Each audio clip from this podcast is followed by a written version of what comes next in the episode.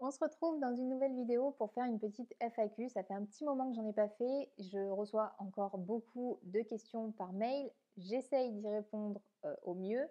Euh, mais euh, du coup, forcément, des fois, il y a des petits embouteillages. Donc, du coup, je fais des FAQ pour pouvoir finalement répondre plus vite à tout le monde. Donc, aujourd'hui, j'ai sélectionné plusieurs questions un petit peu variées sur l'activité de secrétaire indépendante. Euh, je crois qu'au milieu, il y a une question euh, juste sur le métier de secrétaire. Donc, bref, il y a quelques questions. Euh, j'ai essayé d'y répondre au mieux, de, la manière la plus précise possible. Donc, j'espère que ça vous plaira et surtout que vous obtiendrez toutes des réponses à vos questions. Avant toute chose, si tu ne me connais pas encore, moi c'est Émilie et avec un simple BEP en poche, en 2010, j'ai décroché un emploi de secrétaire en cabinet d'avocat. J'ai donc par la suite décidé de me spécialiser dans ce domaine et j'ai obtenu mon titre d'assistante juridique. En 2016, poussée par un profond besoin de liberté, j'ai décidé de me lancer en tant que secrétaire indépendante.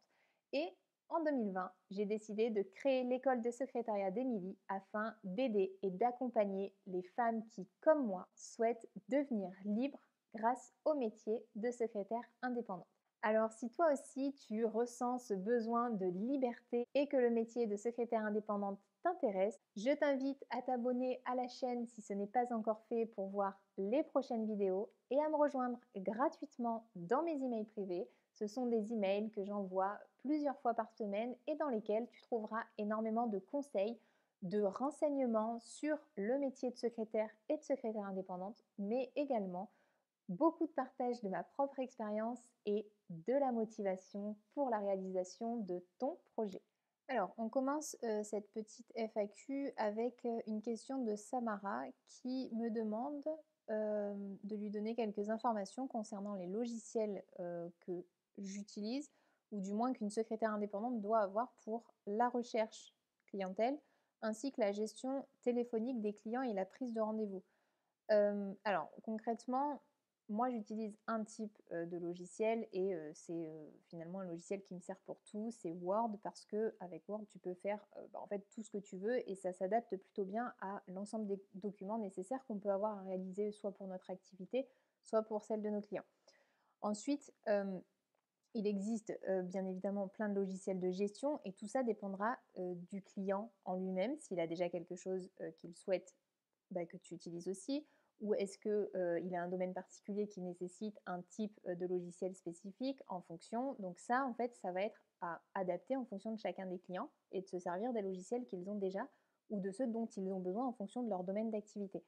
Pour ton activité, concrètement, tu peux utiliser le basique, donc du coup le pack Office pour pouvoir rédiger tout un de documents obligatoires, ou sinon tu peux aussi investir dans un logiciel de facturation, il en existe plein et tout ça va dépendre finalement de, bah, en fait, de la manière dont tu veux gérer ton activité, de la, bah, de, la somme que tu vas investir aussi dans ce logiciel.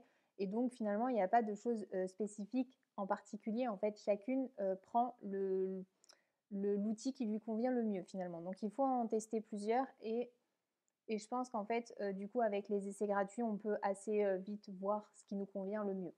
Ensuite, pour un, pour un logiciel vraiment pour la recherche de clients, euh, là, je ne vois pas trop en quoi en fait un logiciel t'aiderait à trouver des clients, puisque finalement, tu peux très bien te servir d'un tableur Excel pour faire un suivi euh, de, des personnes que tu auras contactées, que tu seras allé rencontrer et euh, éventuellement noter les éventuels retours que tu pourrais avoir.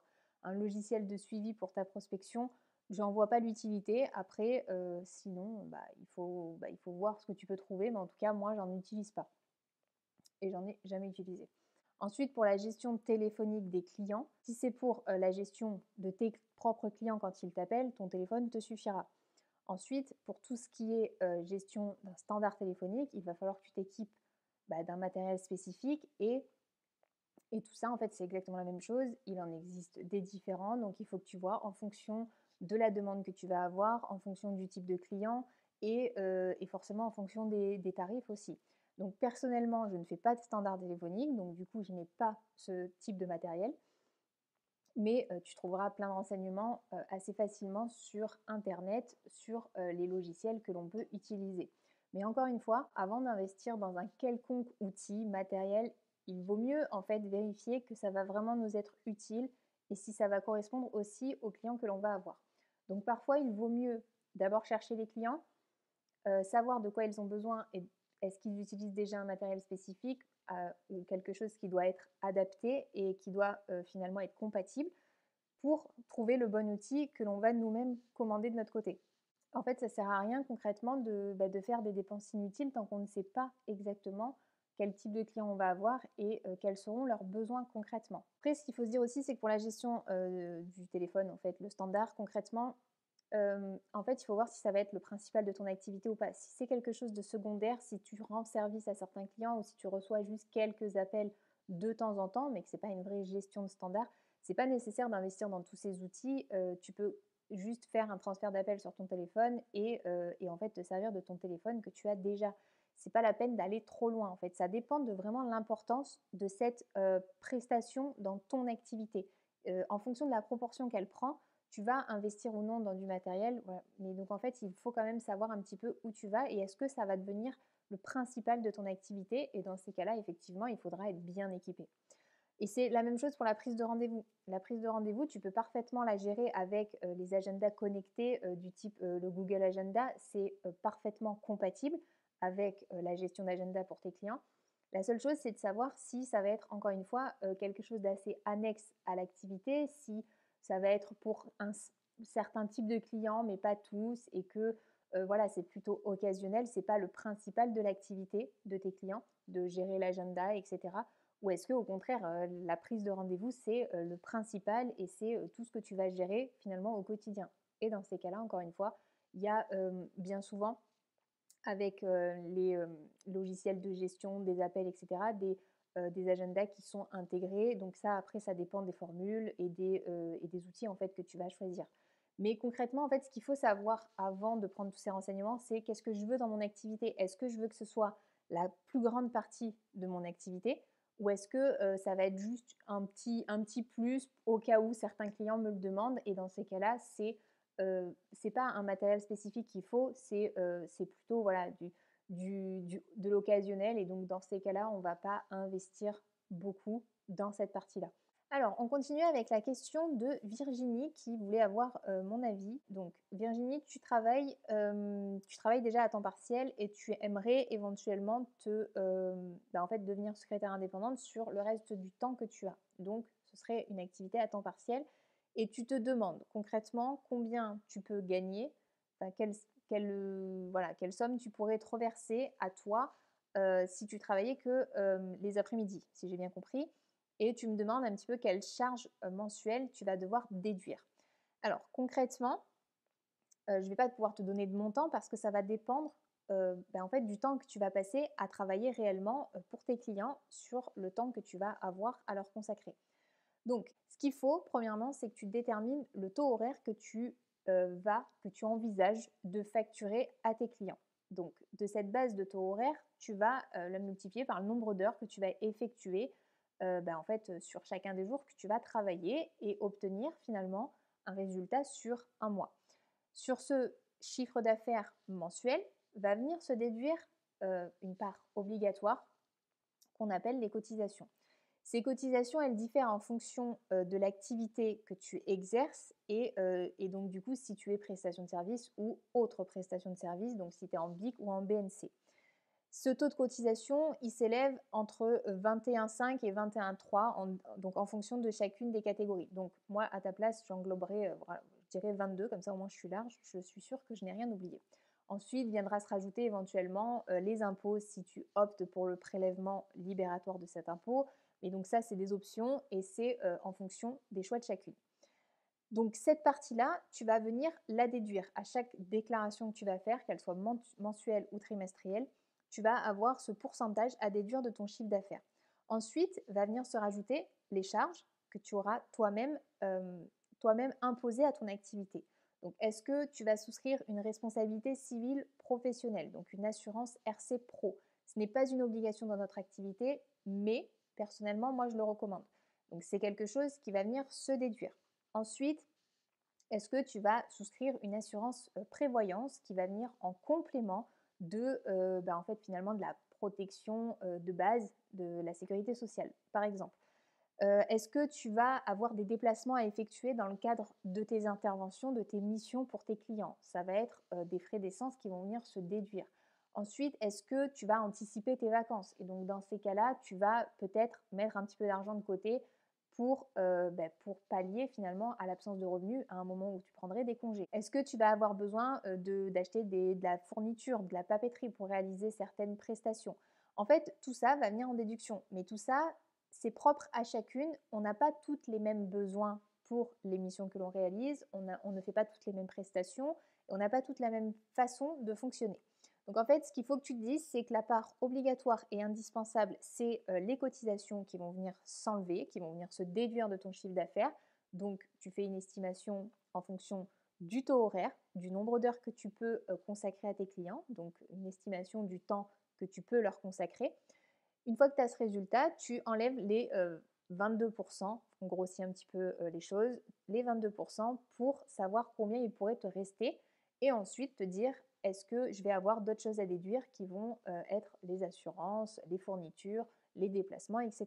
Et donc tu devrais pouvoir obtenir la part qui pourrait éventuellement être considérée comme ton bénéfice et donc ton revenu, puisqu'on ne fait pas de distinction entre l'un et l'autre quand on est en auto-entreprise. À cela, bien évidemment, je ne parle pas de la partie impôt qui dépend encore une fois des parts de chacune, de, notre, de, notre imposition selon notre foyer fiscal, etc. La seule chose que je peux te dire, c'est qu'en décembre, on a la CFE qui vient qui vient en fait s'ajouter. C'est un impôt qui est dédié aux entreprises et dont tu peux être exonéré les deux premières années, si je ne dis pas de bêtises, selon le chiffre d'affaires. Donc, en gros, voilà, là tu me demandais vraiment mensuellement. Mensuellement, c'est comme ça que ça fonctionnerait. Et, et, je pense que tu peux déjà te faire une estimation pour voir si tu atteindrais éventuellement, en fonction du temps libre que tu as, le revenu que tu m'as indiqué sur le mail. Alors, on passe au mail de euh, Alexiane. Donc, Alexiane, tu es étudiante et tu aimerais te lancer dans le secrétariat. Tu me demandes si on peut réaliser un stage de découverte dans une entreprise, puis par la suite être embauché. Si le stage s'est bien passé, évidemment.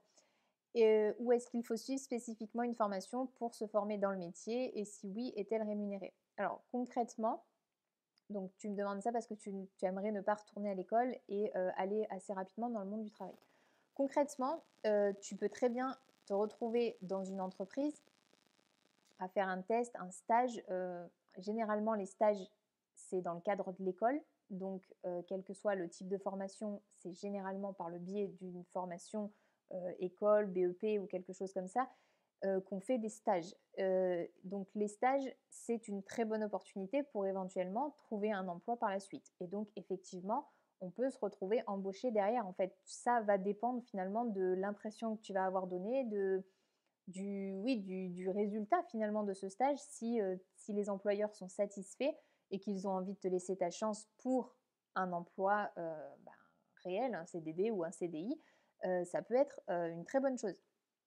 Après, suivre spécifiquement une formation pour se former au métier, on peut se former sur le terrain, comme on dit, mais on peut aussi effectivement bah, aller dans un centre de formation, aller à l'école en fonction de l'âge que tu as, pour obtenir un diplôme qui, est spécifique au métier de secrétaire. Donc, est-ce que c'est rémunéré? Bah, Ça va dépendre de la formation aussi. En fait, ce qu'il faut, c'est se renseigner exactement sur ce que tu veux concrètement. Qu'est-ce que tu veux faire? De quelle manière tu veux fonctionner? Tu peux très bien, sans aucun diplôme, sans, sans expérience, rien du tout, euh, aller frapper aux portes et tenter ta chance. En fait, ça, euh, en fait, euh, qui ne tente rien n'a rien. Donc, j'ai envie de te dire, si tu veux le tenter, tente-le. Après, c'est vrai que aux yeux des employeurs, minimum d'expérience, donc je parle pas des diplômes, mais je parle quand même un minimum d'expérience, d'efficacité au poste, est quand même assez, assez nécessaire quand même pour qu'ils puissent te mettre au poste et être assez serein de t'avoir mis à cet endroit. Après, Concrètement, un diplôme est toujours un petit plus, mais ce n'est pas une obligation. Ça dépend vraiment des employeurs. Je ne pense pas que tout le monde se fige que au diplôme, parce qu'on peut avoir fait énormément d'études, on peut avoir beaucoup beaucoup de diplômes, mais n'avoir aucune expérience et donc ne pas être apte à travailler concrètement au poste auquel on pourrait prétendre en fonction de nos diplômes. Donc ça pour moi ça veut rien dire, mais je pense que et là, j'ai pas ton âge, je ne sais pas à quel niveau d'études tu es exactement, je ne sais pas ce que tu as fait comme, comme, comme étude, puisque tu me dis que tu es étudiante. Je ne sais pas où tu en es, mais concrètement, un minimum d'expérience est quand même assez, assez, assez utile, en fait, voilà, pour avoir un peu plus de chance. Donc, faire un stage, c'est très bien. Va taper aux portes, tente-le. Et si ça se passe bien, bah, tant mieux, tente ta chance pour être embauché. Sinon, tu n'es pas obligé de retourner à l'école, mais tu peux suivre des formations à distance. Et selon ce que tu veux concrètement développer, il existe plein de centres différents. Tu, peux, voilà, tu peux aller vers la branche qui t'intéresse le plus et faire bah, cette école à distance. En fait, tu n'es pas obligé d'aller à l'école comme, bah, comme on pourrait dire quand on est vraiment plus jeune et qu'on retourne pendant deux ans à l'école. Si tu le souhaites, j'ai également des formations qui sont dédiées au métier de secrétaire et de secrétaire indépendante, mais je ne pense pas que, que ce soit quelque chose qui soit utile pour toi maintenant. Je pense que tu as besoin euh, voilà, d'apprendre vraiment le métier sur, euh, sur le terrain et qu'à mon avis, il vaut mieux quand même que tu ailles au contact direct des entreprises et pourquoi pas bah, passer par, euh, par Pôle emploi qui peuvent éventuellement t'accompagner là-dessus ou te rapprocher de la mission locale proche de chez toi parce que bah, ils sont là pour ça, ils sont là pour les jeunes, donc je ne sais pas quel âge mais, mais en gros, ils sont là pour, pour aider les jeunes à trouver, bah, à trouver des stages, à trouver des contrats, des contrats d'apprentissage, des contrats, des premiers CDD, etc. Donc, moi, je te conseille vraiment de te rapprocher de, ces, de ces administrations qui sont vraiment dédiées pour, pour aider les jeunes à trouver leur voie, en fait, tout simplement. Donc là, on passe à la question de Marine qui, qui aimerait un peu d'aide car elle veut se lancer dans le secrétariat indépendant. Elle a déjà deux clients, ok.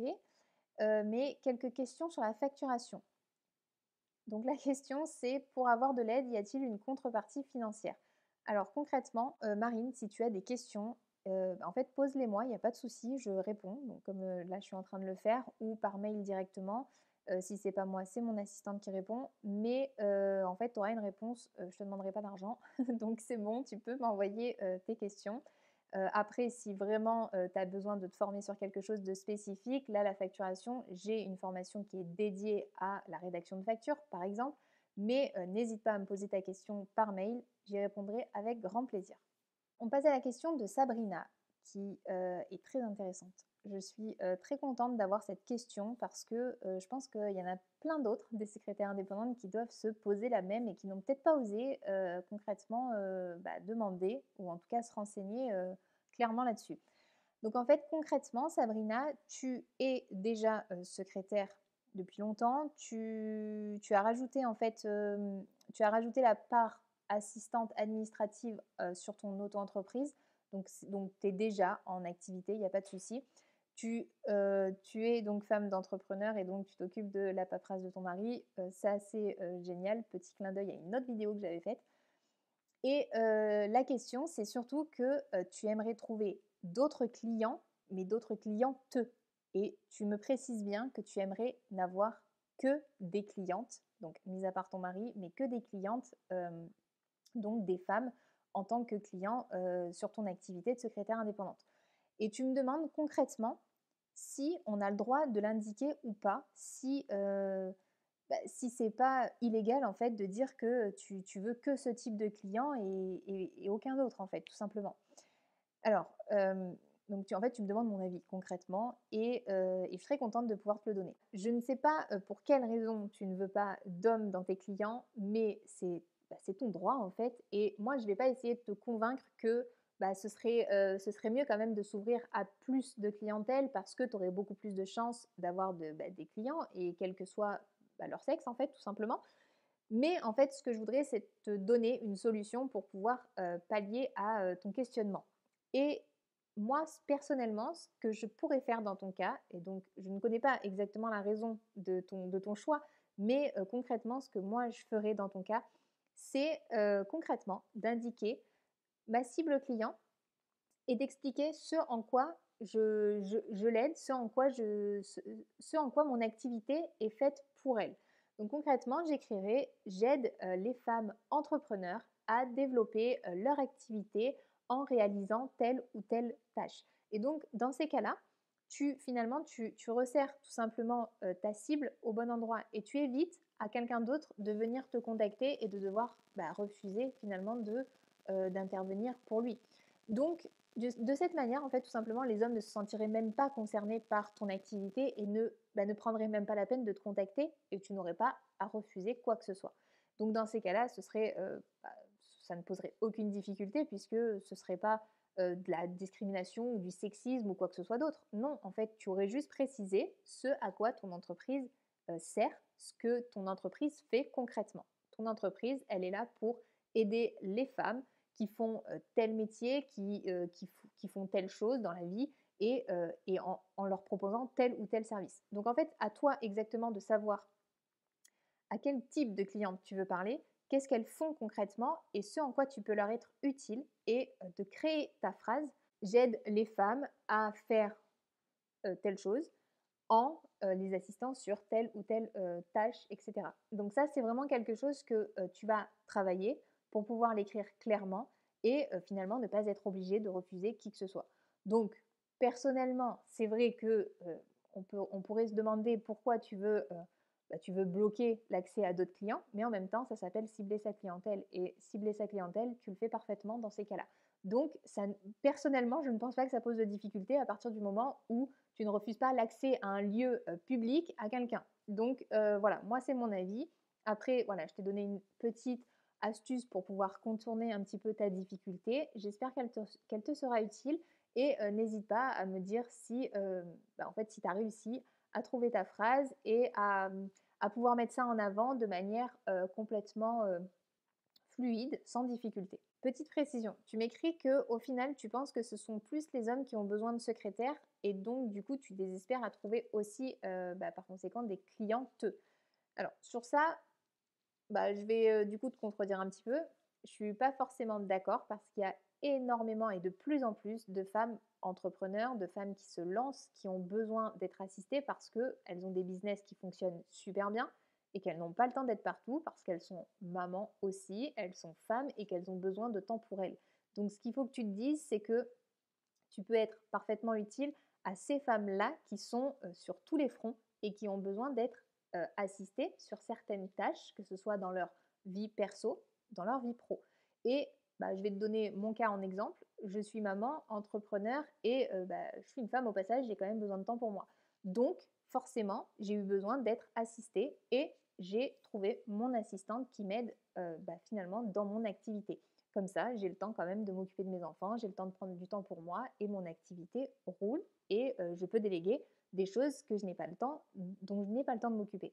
C'est également le cas d'autres clientes que j'ai, euh, que j'ai toujours en secrétariat, en l'occurrence une grande avocate qui, bah, qui délègue. Euh, forcément, c'est une avocate, elle est euh, bah, d'une certaine manière entrepreneur aussi, et, du coup, en fait, elle a besoin d'être assistée. Donc finalement, ça ne pose pas de difficulté de cibler que des femmes parce que nous sommes de plus en plus à, à créer des business et surtout à avoir des business qui fonctionnent. Et donc, on a forcément besoin d'être aidé, que ce soit sur le pro ou sur le perso. Donc pour moi, c'est pas un mauvais choix et, euh, et, je pense que tu peux y aller, tu peux cartonner là-dessus avec vraiment euh, bah, sortir du lot en fait de toutes les autres secrétaires qui veulent intervenir que pour les artisans. Donc c'est très bien.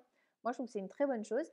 Donc j'espère que ma réponse bah, t'aidera et que tu arriveras à créer ta phrase d'accroche qui te permettra de finalement de bien cibler euh, les clientes que tu vises et que ça te permettra d'obtenir des résultats et surtout que tu t'enlèveras ce blocage de ta tête. Donc n'hésite pas à bah, m'envoyer une copie de ta, de ta phrase d'accroche, ça me ferait très plaisir de la lire. Alors on va passer à la question de Marie-Sophie.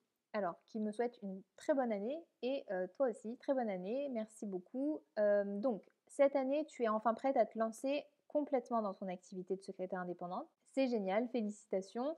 Euh, alors cependant, j'aurais des questions dont je n'arrive pas à trouver de réponse. Serait-il possible qu'on se téléphone un de ces jours car c'est compliqué de t'expliquer par mail? Alors malheureusement, euh, je ne peux pas en fait téléphoner à tout le monde.